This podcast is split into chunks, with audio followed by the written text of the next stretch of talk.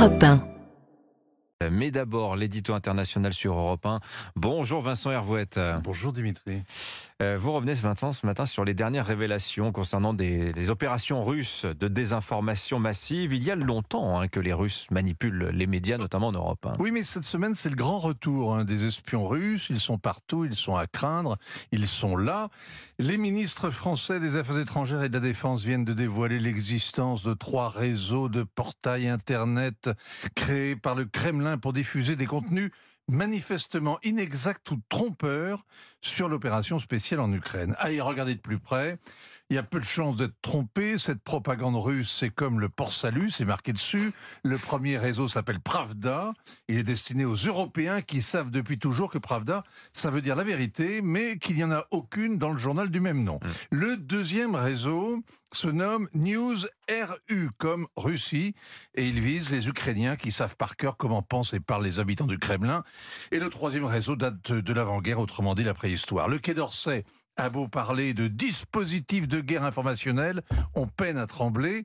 On comprend surtout que Paris prend la pause face au Kremlin. La guerre de l'information ne réclame ni missiles, ni obus, ni chair à canon. Elle nous convient mieux que les tranchées du Donbass. Vous ne croyez pas Vincent à la désinformation russe? Au contraire, les communistes ont inventé et le mot et la chose, c'est l'art de faire exister un monde virtuel. La désinformation a tellement ébloui les intellectuels français que pendant 60 ans, ils n'ont pas vu le goulag. Elle a fait passer Staline se boucher pour le petit père des peuples et aujourd'hui, la guerre en Ukraine pour une bataille contre le nazisme. Après ces décennies d'illusions savantes, le Kremlin est entré de plein pied dans l'ère numérique et il s'y sent très à l'aise, multipliant les opérations de guerre hybride, les piratages de médias et toutes sortes de cyberattaques. France en a fait les frais, notamment au Sahel. Bref, personne ne sous-estime la capacité de nuisance des services russes et moins que jamais ce matin, après les révélations de l'Express. Ah oui, parce que cette semaine, l'hebdomadaire raconte que l'ancien patron de sa rédaction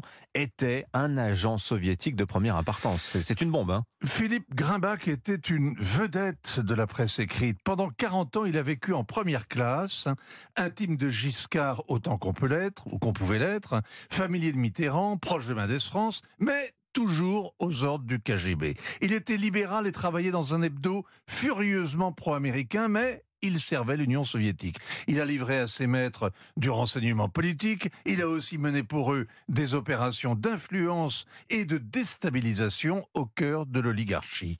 Cette vérité stupéfiante reposait dans les archives Mitrokin, la documentation laissée par un transfuge au Royaume-Uni.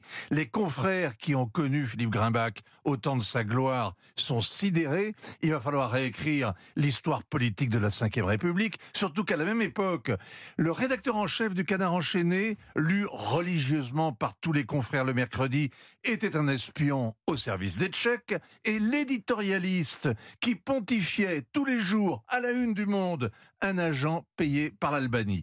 On peut se rassurer en se disant que tous ces traîtres n'ont pas changé le cours de l'histoire, que les services russes n'ont pas empêché le mur de tomber.